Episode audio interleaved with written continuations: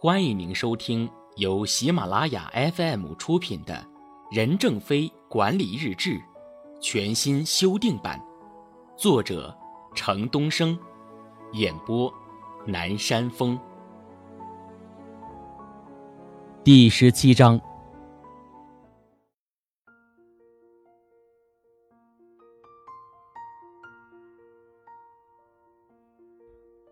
六月二十日，华为没有博士，只有博士。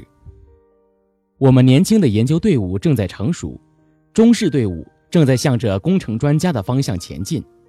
他们是我们队伍中最青春、最热情奔放、最敢于战斗的力量，并在东方文化的基础上，大量学习西方一切有益的东西。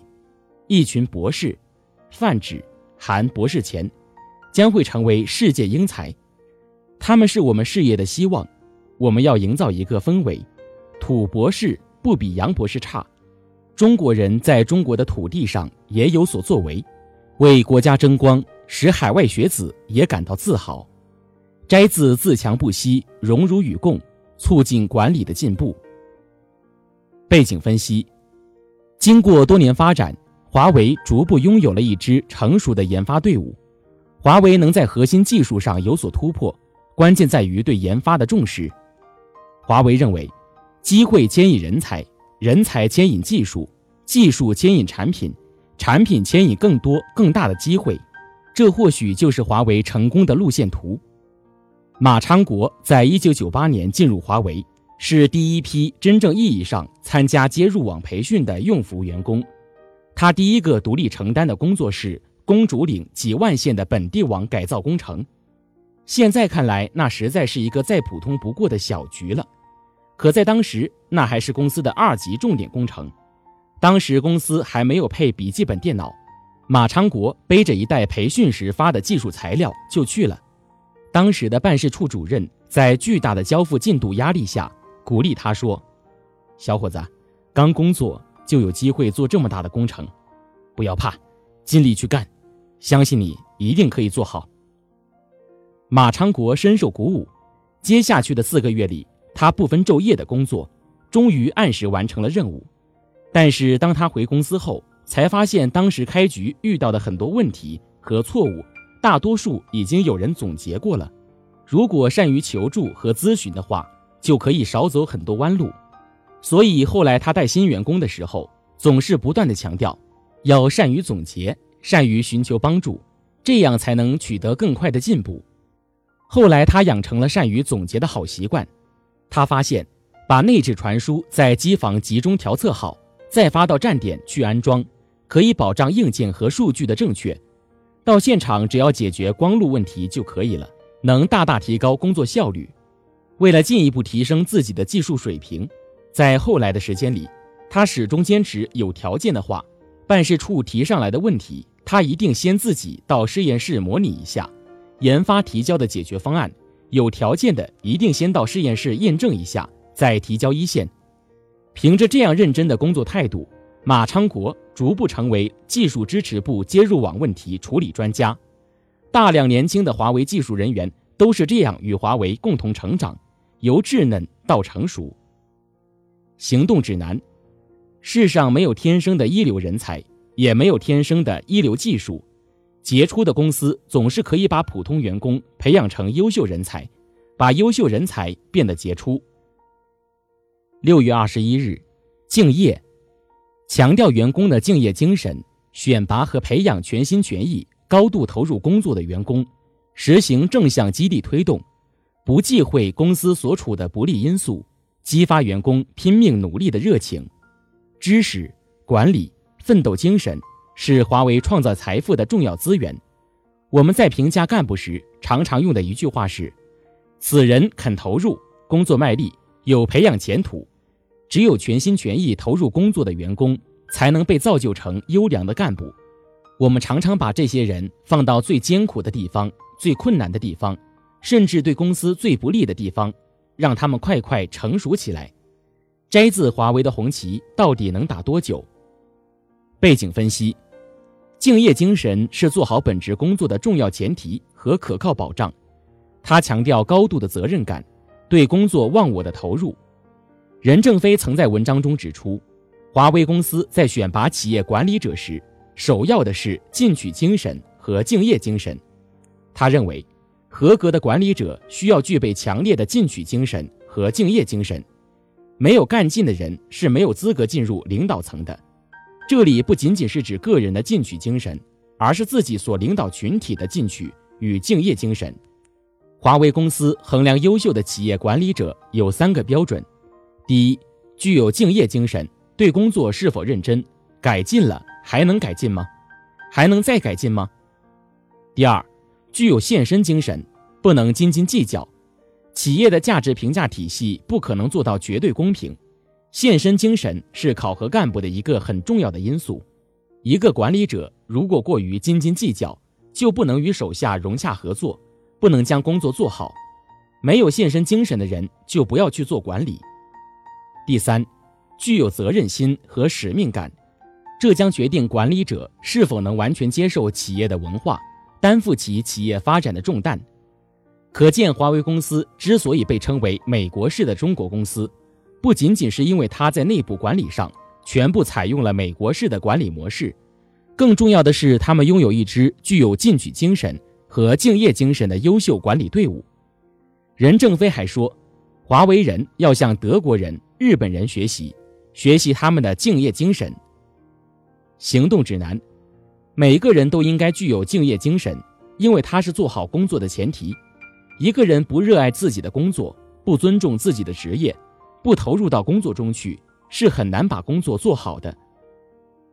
六月二十四日，英雄与领袖，我们既重视有社会责任感的人，也支持有个人成就感的人。什么叫社会责任感？什么叫个人成就感？先天下之忧而忧，后天下之乐而乐，这是政治家的社会责任感。我们所讲的社会责任感是狭义的，是指对我们企业目标的实现有强烈的使命感和责任感，以实现公司目标为中心为导向，去向周边提供更多更好的服务。还有许多人有强烈的个人成就感，我们也支持。我们既要把社会责任感强烈的人培养成领袖，又要把个人成就感强烈的人培养成英雄。没有英雄，企业就没有活力，没有希望。所以，我们既需要领袖，也需要英雄，但我们不能让英雄没有经过社会责任感的改造就进入公司高层，因为他们一进入高层，将很可能导致公司内部矛盾和分裂。因此，领导者的责任就是要使自己的部下成为英雄，而自己成为领袖。摘自《全心全意对产品负责，全心全意为客户服务》。背景分析。华为很重视优秀员工的晋升和提拔。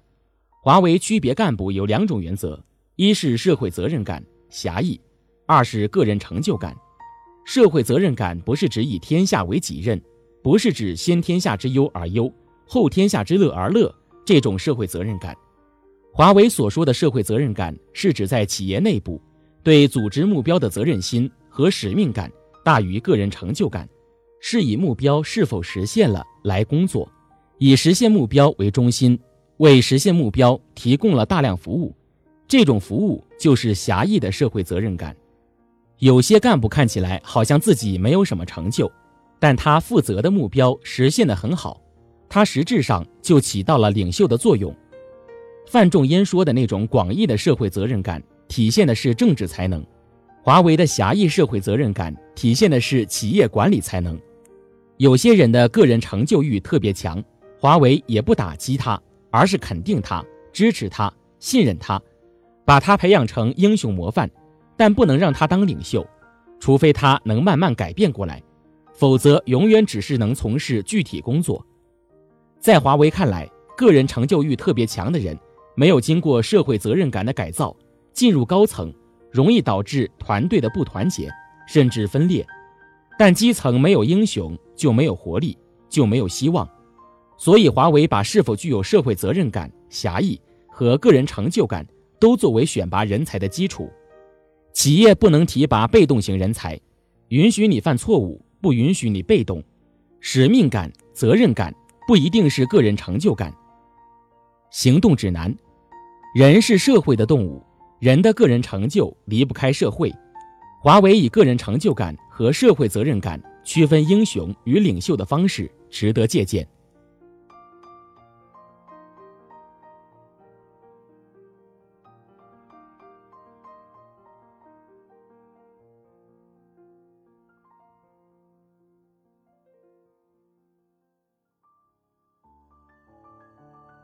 您正在收听的是由喜马拉雅 FM 出品的《任正非管理日志》全新修订版。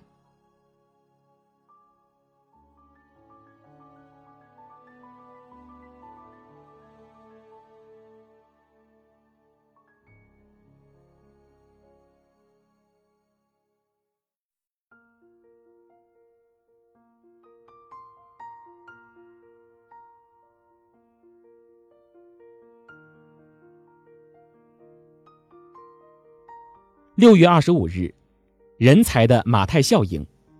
软件产品的复制成本很低，这使得复制品越多，产品的成本越低，获取的利润越大。利润越大，就可获得更多的优秀人才，用更多的钱去建立良好的管理体系，来对付新的竞争对手的进入，从而保证自己在市场上的领先。摘自全心全意对产品负责，全心全意为客户服务。背景分析：公司的效益与员工的利益从来都是唇齿相依的。公司无法盈利，员工报酬和待遇也就无法得到提高，公司也就无法吸引优秀的人才，反之亦然。这就是任正非形容的马太效应。一九八八年，华为只有十四名员工；一九九二年，华为开始自己生产交换机，销售额达一亿元，员工超过一百名。一九九五年，员工超过八百名，销售额达十五亿元。公司发展到两千零五年，销售额达到四百五十三亿元，其中海外市场的销售额达到三十二点八亿美元，海外市场的销售额首次超越国内市场。以上一系列的数字充分证明，公司效益越好，就越能吸引人才，优秀的人才越多，为公司创造的财富也越多。华为基本法第十三条规定，机会、人才、技术和产品是公司成长的主要牵引力。这四种力量之间存在着相互作用，机会牵引人才，人才牵引技术，技术牵引产品，产品牵引更多更大的机会。加大这四种力量的牵引力度，促使它们之间的良性循环，就会加快公司的成长。可见，公司的管理改进、财富的增值。都离不开优秀人才的贡献。行动指南：人才的发展离不开公司的发展，公司的发展又离不开个人的贡献。正确处理个人发展与企业发展之间的矛盾，是企业管理中的重要环节。六月二十六日，要正确对待自己。评价是通过人做出来的，尽管薪酬委员会的委员们很公正，但他们也是人，也是活生生的。有血有肉的，也难以摆脱个人对事物问题的看法局限，因此不可能做到所有评价让人人满意。企业要迅速发展，不能等待事事有结果之后再实行盖棺定论。每一阶段的评定必有不正确的地方，我们要求各级部门要尽量公平公正，但我们更要求干部要能上能下，工资要能升能降，要正确对待自己。也要能受得委屈，如果不能做到，企业必定死亡。摘自全心全意对产品负责，全心全意为客户服务。背景分析：任正非说过，在华为公司要做到绝对的公平和公正是不可能的。他举例说，华为虽然不歧视女员工，但是由于女员工和男员工从事的岗位和工作性质不同，对其评价也会不同。达不到绝对的公平公正。同时，他强调，在公司机会是均等的。华为基本法第二十条也写道：“我们遵循价值规律，坚持实事求是，在公司内部引入外部市场压力和公平竞争机制，建立公正客观的价值评价体系，并不断改进，以使价值分配制度基本合理。衡量价值分配合理性的最终标准。”是公司的竞争力和成就，以及全体员工的士气和对公司的归属意识。任正非说：“可能有些员工认为自己没有得到公正的待遇，但是公司会给予其表现的机会，而且华为已经逐步建立了一套健全的绩效考核制度。因此，外界认为，在华为是不存在怀才不遇的现象的。”行动指南：只有相对的公平公正，没有绝对的公平公正。任何一个企业想要做到让所有员工都非常满意是不可能的。建立健全的评价体系，减少人为因素的干扰，有利于对人才的培养与管理。六月二十七日，CEO 轮值。华为是一个以技术为中心的企业，除了知识与客户的认同，我们一无所有。由于技术的多变性、市场的波动性，华为采用了一个小团体来行使 CEO 职能，相对于要求一个人要日理万机、目光犀利。方向清晰，轮值制度要更加有利一些，但团结也更加困难一些。华为的董事会明确不以股东利益最大化为目标，也不以其利益相关者、员工、政府、供应商等的利益最大化为原则，而坚持以客户利益为核心价值观，驱动员工努力奋斗。在此基础上，构筑华为的生存，授权一群聪明人做轮值的 CEO。让他们在一定的边界内有权利面对多变世界做出决策，这就是轮值 CEO 制度。摘自董事会领导下的 CEO 轮值制度变。背景分析：两千零四年，美国顾问公司十分惊讶华为居然没有中枢机构，高层也是空任命不运作。他们提出要华为建立 EMT 行政管理团队，任正非不愿做 EMT 的主席。就开始实行轮值主席制度，由八位领导轮流执政，每人半年。慢慢的，由 COO 首席运营官轮值演变成为华为现在的 CEO 轮值制度。CEO 轮值制度平息了华为各方面的矛盾，使华为得以均衡成长。任正非认为，轮值的好处是每个轮值者在一段时间里担任华为 COO 首席运营官的职责，不仅要处理日常事务。而且要为高层会议起草文件，大大的锻炼了轮值者们。轮值者也要将自己管辖的部门带入全局的利益体中，这有利于削平华为内部分化出的利益团队。轮值期间，轮值者为华为的最高行政首长，他们更多的是着眼于华为的战略，着眼于制度建设。他们不再是只关注内部的建设与运作，也会放眼外部，放眼世界。懂得适应外部环境的运作，趋利避害。他们将日常经营决策的权利进一步下放给各个企业集团、区域，以推动扩张的合理进行。每个轮值的 CEO 在轮值期间都奋力的牵引公司前进。他走偏了，下一轮的轮值 CEO 会及时纠正航向，使大船能早一些拨正船头，避免问题累积过重不得解决。行动指南。企业要持续发展，不能成功只是系于一人，失败也系于一人。企业要想从一人决策、万人执行的高度集权模式，转变为民主集中制决策模式，离不开兼具战略思维与超强执行能力的接班人梯队。六月二十八日，无私才无畏。从我创办华为、担任总裁的那一天起，就深感置身于内外矛盾冲突的漩涡中。处在各种利益碰撞与诱惑的中心，同时也深感自己肩上责任的沉重。如何从容地应对各种冲突和矛盾？如何在两难困境中果断的决策和取舍？如何长期的抵御住私欲的诱惑和干扰？唯有彻底抛弃一切私心杂念，否则无法正确平衡各方面的关系。这是我担任总裁的资格底线，这也是我们担任公司高级干部的资格底线。只有无私，才会公平公正，才能团结好一个团队；只有无私，才会无畏，才能坚持原则；只有无私，才敢于批评和自我批评，敢于改正自己的缺点，去除自己的不是；只有无私，才会心胸宽广，境界高远，才会包容一切需要容纳的东西，才有能力肩负起应该承担的责任。我郑重承诺，在任期间绝不贪腐。绝不允许亲属与公司发生任何形式的关联交易，绝不在公司的重大决策中掺杂自私的动机。摘自 EMT 成员自律宣誓发言稿。背景分析：二零零八年二月初，华为在总部召开了 EMT 自律宣言宣誓大会。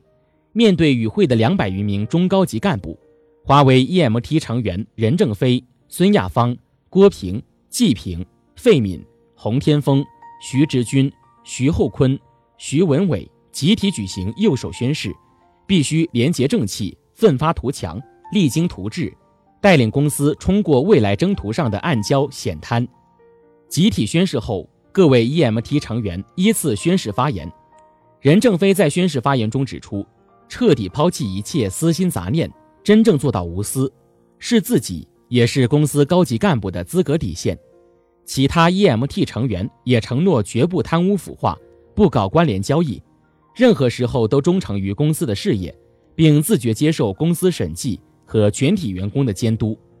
早在两千零五年，华为高层就看到业界同行及历史上种种内朽自毁的悲剧，认识到公司最大的风险来自内部，必然保持干部队伍的廉洁自律。两千零五年十二月，华为就召开了 EMT 民主生活会，EMT 成员共同认识到，作为公司的领导核心，要正人须先正己，以身作则。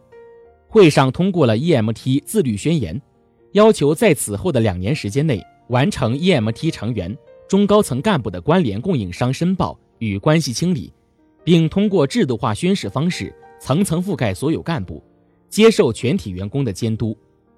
行动指南：一个人或者一个企业最大的敌人其实是自己，所谓堡垒往往从内部攻破。